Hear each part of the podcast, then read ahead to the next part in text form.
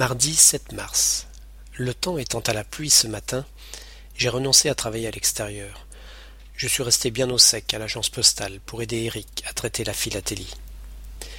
L'hiver est encore loin et j'aurai tout le temps de finir les travaux en extérieur avant l'arrivée du froid.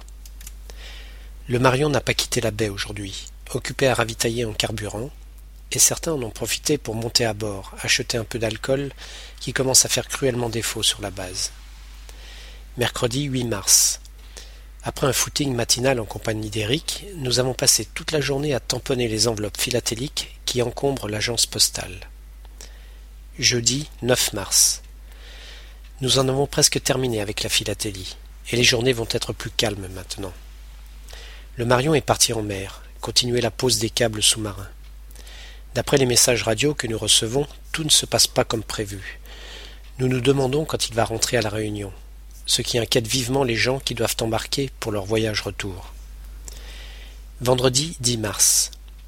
Toujours pas de nouvelles du bateau. L'inquiétude grandit. J'ai terminé mon installation téléphonique grâce aux conditions météo très favorables.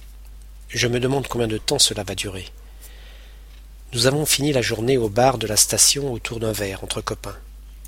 Samedi 11 mars. Aujourd'hui, je suis de Petite Marie j'ai donc pu me lever un peu plus tard que d'habitude. C'est un des avantages de ce petit boulot.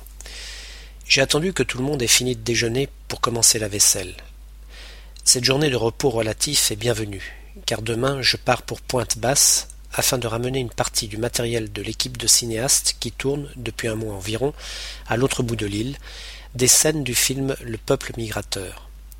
Ils ont besoin d'aide pour ramener les dizaines de bobines de films qu'ils ont enregistrées. Dimanche 12 mars. Nous sommes partis tôt ce matin en direction de Pointe-Basse, où nous ferons une halte d'une journée avant de rentrer.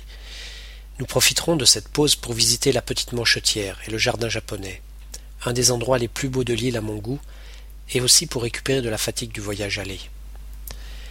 Arrivé vers midi et demi à l'Arbec, c'est comme cela que nous appelons les abris aménagés et disposés en différents points de l'île, et qui permettent de nous reposer, de dormir et de manger lors des randonnées de plusieurs jours. Nous nous contentons de traverser le jardin aux albatros afin de photographier les poussins, ce qui nous prend tout de même trois heures aller-retour. Coucher de bonne heure pour profiter au maximum de la journée de demain. Lundi 13 mars. Bien que la météo ne soit pas extraordinaire, nous partons pour la journée. Destination la petite Manchetière, qui porte mal son nom puisque c'est la plus grande de l'île en termes de quantité d'individus. Nous finirons par la traversée du jardin japonais avant de rejoindre l'Arbec. Habituellement, il est facile de faire le tour de cet endroit, mais cette fois-ci c'était totalement impossible, tant il y avait d'otaries. Il était pratiquement impossible de faire un pas sans rencontrer au détour d'un rocher un groupe de jeunes en train de jouer, ou des femelles se prélassant au soleil. Mais le plus dangereux, c'était de se retrouver nez à nez avec un mâle, qui peut peser près de cent kilos et qui fait preuve d'agressivité pour défendre son territoire. Nous avons compté une centaine de ces animaux durant notre périple.